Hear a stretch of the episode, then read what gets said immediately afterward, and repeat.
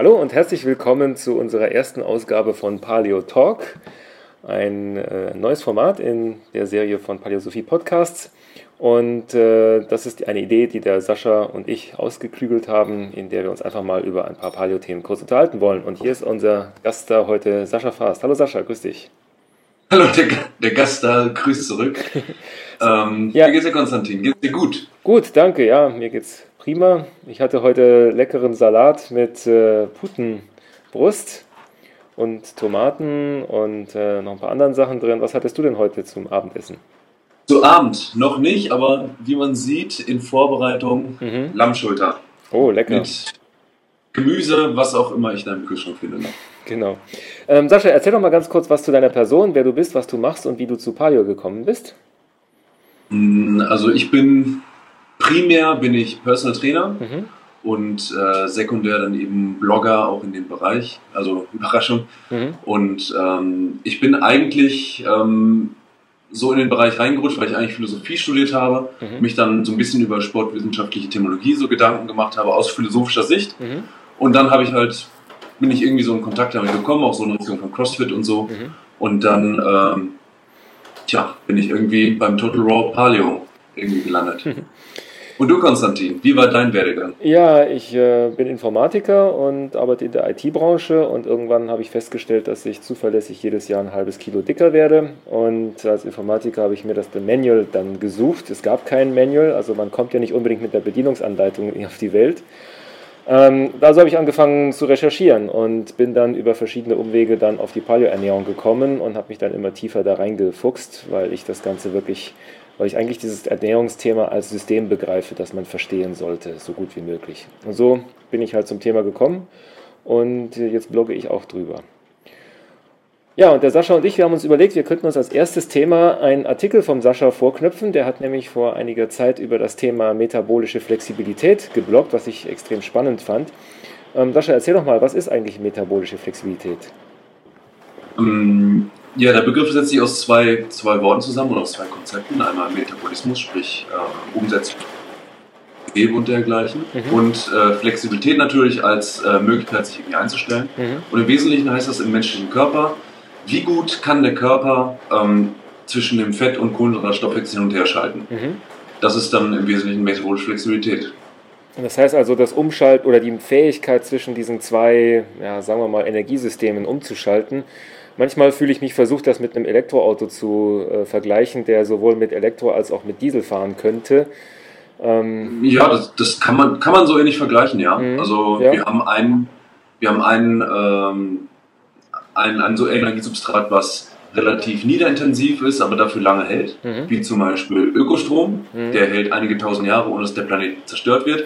Und dann haben wir die fossilen Brennstoffe, mhm. der, äh, die unseren Planeten zerstören. Und das wären dann wahrscheinlich dann die Kohlenhydrate und der Ökostrom natürlich ah, das Fett, also ja. ne, kleiner, kleiner Bias irgendwie hier in der Metapher natürlich eingebaut. Also so habe ich die Metapher bis jetzt noch nicht verstanden. Ich dachte eher so, du kannst äh, äh mit einem Auto, das auf Strom fährt, extrem schnell beschleunigen, aber der Akku ist schnell leer. Äh, und äh, wenn du auf Diesel umschaltest, dann kannst du vielleicht nicht so toll beschleunigen, aber dafür hält dann auch dein Dieseltank viele, ja, bis zu 1000 Kilometer oder mehr sogar. Ne?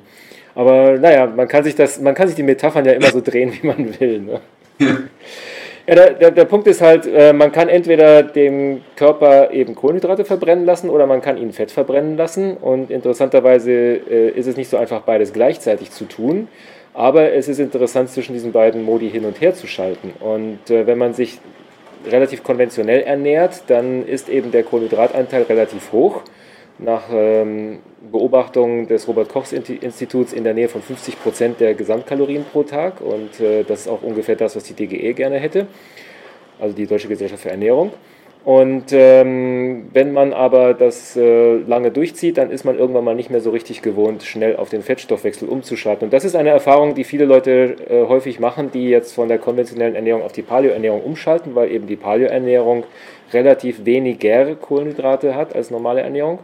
Sie ist keine ausgesprochene Low-Carb-Ernährung, aber viele Leute begreifen und leben sie so oder sind zumindest mal mit einer Situation konfrontiert, dass sie weniger Kohlenhydrate bekommen und dann ist der Körper gezwungen, Fett zu verbrennen und das fällt ihnen schwer. Und woran liegt das? Ähm, das liegt daran, dass der Körper nur sehr träge wechseln kann. Also mhm. wir denken dann immer, also wenn wir essen, haben wir Insulin und sobald wir nicht mehr essen, haben wir kein Insulin oder wenn wir mhm. keine Kohlenhydrate essen, dann haben wir, ähm, haben wir gar kein Insulin oder so. Aber Stattdessen aber Glucagon übrigens, das ist genau das Gegenspielhormon. Mhm. Richtig. Mhm. Und eigentlich ist das ein sehr, sehr langsamer Verlauf. Also um wirklich auf nüchterne Insulinwerte zu kommen, mhm. muss man äh, schon relativ lange gar nichts essen. Mhm. Und ähm, sogar Protein schüttet eben Insulin aus, ähm, also auch aus gutem Grund. Ja. Und ähm, naja, wenn ähm, das Problem ist dann eben, dass die metabolische Flexibilität von vielen Faktoren abhängt, die erst über einen langen Zeitraum einfach erlangt werden müssen. Das heißt zum Beispiel Enzyme, mhm. die werden erstmal werden einfach nur ausgeprägt werden über relativ lange Zeit eben ähm, relativ wenig Kohlenhydrate ist und der Körper gezwungen ist, auf äh, Fett eben zuzugreifen. Das heißt zum mhm. Beispiel, ähm, ein, so, ein, so eine Marke sind um die drei bis vier Wochen, also was die Leute ähm, dann erfahren, wenn sie eine ketogene Diät machen. Mhm. Das heißt, ähm, da kommt auch die Carbflu und dann nach drei oder vier Wochen merkt man auf einmal, okay, der Körper beginnt ähm, in den Fettverbrennungsmodus, sage ich mal, ähm, zu wechseln. Ja. Ähm, das kann aber auch sehr, sehr kurzfristig sein. Also zum Beispiel, ähm, sagen wir, ich mache so ein Lean Gains Fasten, das bedeutet, ich faste 16 Stunden Schlaf inklusive mhm. und esse 8 Stunden. Mhm. Dann habe ich 16 Stunden, wo ich Fett verbrennen sollte. Mhm. Und ähm, 8 Stunden, wo ich sofort auf den Kohlenhydratstoffwechsel umschalten müsste. Mhm. Denn, ähm, also jetzt als Beispiel, das Liegensprotokoll sieht dann vor, dass man an Trainingstagen ziemlich viele Kohlenhydrate isst. Mhm. Das heißt, auch für den täglichen Wechsel ist die metabolische Flexibilität eben ziemlich wichtig. Ja. Und ähm, alles, worauf wir nicht zugreifen können, also weil wir entweder zu wenig Kohlenhydrate ähm, äh, verstoffwechseln können oder zu wenig Fett, mhm. heißt immer, ähm, dass uns die Energie logischerweise fehlt. Und ja. dann wir uns eben schlapp. Da fühlt man sich schlapp, ja. Ja, und äh, das, die gute Nachricht ist, dass man metabolische Flexibilität trainieren kann. Und äh, ich finde, das ist unbedingt etwas, was man auch trainieren sollte. Das ist etwas, das ist einfach eine zusätzliche Fähigkeit, die man erlangen kann, die man vielleicht äh, auch so ein bisschen mit der Zeit verlernt hat. Und es ist gerade auch für Sportler nützlich, diese Fähigkeit wieder zu erlernen, denn ein Sportler ist, ist, sagen wir mal, offensichtlich, wenn man als Sportler auch bei Bedarf auf zwei statt einer Energiequelle einfacher zugreifen kann, dann bringt das natürlich Vorteile im Leistungssport und das bringt natürlich auch Vorteile gerade im Ausdauersport. Und äh, das ist mir auch wieder aufgefallen, dass ich neulich dieses Buch hier besprochen habe, nämlich die Paleo das Paleo-Prinzip der gesunden Ernährung im Ausdauersport von nicht geringerem als Lauren Cordain und Joel Friel, der eine einer der Väter der modernen Paleo-Ernährung, der andere einer der äh, bekannteren Triathlon-Trainer. Und gemeinsam haben sie dieses Buch geschrieben und damit die Paleo-Ernährung auch so ein bisschen für Ausdauersportler verdaulich gemacht. Und da kommt auch heraus, dass der Urmensch nach allem, was wir wissen und nach dem, was wir studieren können, aus den Überresten der Urmenschen, beziehungsweise auch aus der Lebensweise moderner Jäger und Sammler, die haben einfach äh, mehr Zugriff auf Fett gehabt. Sie äh, bestreiten einen größeren Teil ihrer Kalorien aus Fett und dafür einen kleineren Teil aus Kohlenhydrate, haben dadurch eine bessere metabolische Flexibilität, auch weil sie sich ausdauernder bewegen und sind halt keine Bürohengste, sondern sind halt Leute, die sich täglich bewegen. Und äh, das kommt ihnen natürlich sportlich zugute. Und äh, was kann man denn alles tun, um jetzt seine metabolische Flexibilität zu trainieren? Ja, das ist einer der, der zentralen Punkte, also der meiner Meinung nach, also von, oder einer der Punkte wird von vielen vernachlässigt. Auf der einen Seite mhm. bedeutet es, ähm, durch die Ernährung den Körper einfach nicht darauf hin einzustellen, dass Kohlenhydrate von außen immer verfügbar sind. Mhm. Und auf der anderen Seite muss man eben die Mitochondrien trainieren, das heißt die Brennstoffzellen, ähm, äh, Brennstofforganellen der Zelle. Mhm. Ähm, das bedeutet Ausdauertraining und solche Sachen sind unheimlich wichtig. Code ähm, Thermogenesis oder äh, kalte Thermogenesis, sprich einfach äh, sich Kälte auszusetzen, ist auch sehr gut für die Mitochondrien und im Grunde alles, was den Stoffwechsel, den Grundstoffwechsel anhebt, ist, ähm, ist wichtig dann äh, für die Mitochondrien. Mhm. Und das heißt, ähm, man muss eine Mischung machen. Das heißt, ähm, solche Sachen wie Ausdauertraining, Crossfit und mhm. dergleichen, also alles, was ähm, Ausdauerbelastung ist, sind ganz, ganz wichtig, mhm. um möglichst viele Mitochondrien haben, damit wir möglichst viele ähm, Brennstofforte haben oder äh, Verbrennungsorte haben für äh, die Fette auch. Mhm. Und im Grunde, also jedes Ausdauertraining bedeutet eigentlich eine Verschiebung in Richtung äh, Fettstoffwechsel übrigens. Also es ist nicht so, dass Intervalltraining mhm. irgendwie gar nichts macht mit dem Fettstoffwechsel oder nur auf Kohlenhydrate läuft.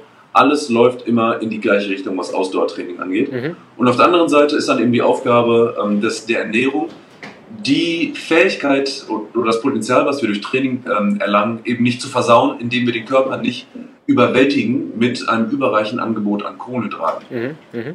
Und ähm, ja, im Wesentlichen zwei Dinge. Sport und Bewegung besonders auch ähm, lange Sitzzeiten zu unterbrechen. Mhm. Das ist einer der ganz, ganz großen Risikofaktoren äh, für Gesundheit und metabolische Inflexibilität. Und das zweite ist dann den Kohlenhydrat, die Kohlenhydratzufuhr. Und das heißt nicht, keine Kohlenhydrate zu essen, sondern auf den eigenen Bedarf ungefähr anzupassen. Ja. Das kann auch ganz verschieden sein. Also ich bin ein ausgesprochener Fettverbrenner. Mhm. Das heißt, trotz hohen Trainingsumfangs oder Intervalltrainings und so, kann ich mit wenig Kohlenhydraten auskommen, ohne Leistungseinbrüche und ohne ähm, mhm. äh, Wohlbefindenseinbrüche.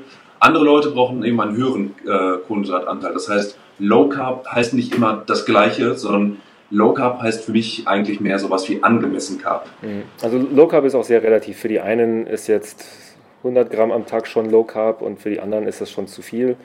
Äh, ja. Jeder hat so seinen eigenen Schwellwert, ab dem er anfängt umzuschalten.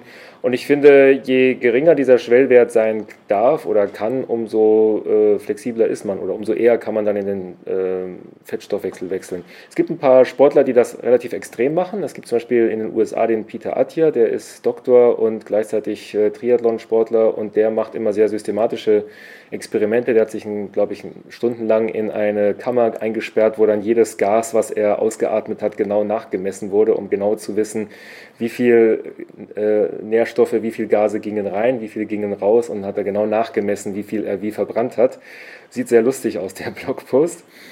Und ja. äh, das ist so ein ausgesprochener Fan von äh, Ketose. Also der äh, kommt damit sehr, sehr gut klar und der hat sich systematisch so trainiert, dass er äh, deutlich besser Fett verbrennen kann als seine Konkurrenten und hat dadurch auch seine Leistungsfähigkeit spürbar verbessert. Ähm, mhm. Andere kommen damit weniger so gut klar. Also der Raphael Knut zum Beispiel, der vor kurzem einen Erfahrungsbericht bei mir auf dem Blog veröffentlicht hat, ähm, der fand eigentlich Paleo total super, hat sich dann auch relativ gut damit gefühlt, aber er hat gemerkt, dass er beim Training damit Stress hatte, wenn er zu wenig Kohlenhydrate gegessen hat und hat dann seinen Kohlenhydratanteil erhöht, indem er einfach vor dem Training eine Banane isst und äh, hat jetzt noch Reis mit in seine Ernährung aufgenommen und fühlt sich damit besser. Ähm, ich persönlich bin eher der Meinung, dass der gute Raphael vielleicht ein bisschen mehr Ausdauertraining machen sollte, um eben seine metabolische Flexibilität zu verbessern. Aber wenn er sich dabei besser fühlt, ist es auch durchaus legitim. Ja, also die, ja, die Frage ist dann immer, ähm, also wie langfristig will man das irgendwie planen? Also mhm. ich habe, um meinen Fettstoffwechsel zu machen, habe ich zum Beispiel ein Jahr lang ähm, auf einer zyklischen ketogenen Diät, das heißt sechs Tage die Woche ketogen und einmal ähm, pro Woche habe ich dann einen Refeed gemacht, mhm. ähm, plus Intervalltraining und andere komische ähm, Sachen, mhm. um meinen Fettstoffwechsel zu trainieren. Das heißt, ein Jahr habe ich mir wirklich Zeit genommen und ich war da noch ein bisschen jünger als ich, ich glaube, ich war 27 oder 26. Mhm. Vor allem, wenn man älter ist, also wenn man ähm, so ab 40, 50, dauern viele Anpassungen eben natürlich ein bisschen länger, also mhm. dem muss man mehr Zeit geben. Mhm. Und meiner Meinung nach sollte man dann auch einfach weniger aggressiv daran gehen. Richtig. Also das heißt, also viele, viele Leute sagen einfach, okay, bumm, ich mache Paleo und mache gleichzeitig Hardcore Low Carb. Mhm. Mal abgesehen mhm. davon, das ist für den Lebenswandel schon unglaublich viele Veränderungen sind, die dann auch an äh, jede für sich einzeln genommen weniger stabil ist, weil wir uns überwältigen mit Veränderungen. Ja, genau.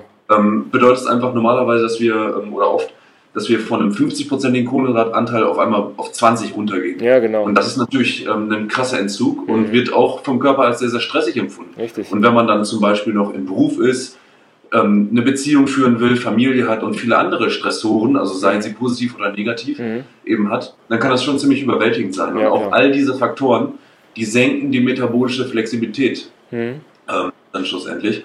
Und das heißt, der Körper, also der Körper trifft auf eine Situation, gleichzeitig metabolisch unflexibel, mit Einflüssen, die ihn noch weniger flexibel machen mhm. und einem Vorhaben, was aber sehr hohen Anspruch an die Flexibilität setzt. Ja. Deswegen ähm, sind so meine, meine beiden persönlichen Tipps einfach graduelle, langsame Übergänge mhm. und ähm, vor allem das System einfach nicht überwältigen. Ja. Und dann vielleicht, meiner Meinung nach, auch ein bisschen langfristiger versuchen zu denken. Also nicht in dem Sinn, dass man versucht, fünf Jahre in der Zukunft zu planen, mhm. sondern einfach zu sagen, okay, dahin möchte ich kommen und dann nimmt man sich den nächsten Schritt vor und den nächsten und einfach akzeptiert, dass es vielleicht 20 Schritte sind und nicht zwei Schritte, bis man eben da ist, wo man genau, will. Genau, sehe ich auch so. Und bei mir hat es ja auch länger gedauert. Ich habe ja auch schon, gut, bei mir hat deswegen, kam es deswegen schrittweise, weil ich mich schrittweise in die Materie eingearbeitet habe. Heute, da das Paleo-Thema deutlich bekannter ist, äh, lesen die Leute 20 Artikel und dann machen sie plötzlich alles auf einmal und dann äh, ist es natürlich auch so, dass man sich damit leicht überwältigen kann. Einige Leute finden es gut, äh, einige Leute haben ihren Stress damit. Deswegen würde ich auch sagen, take it easy erstmal.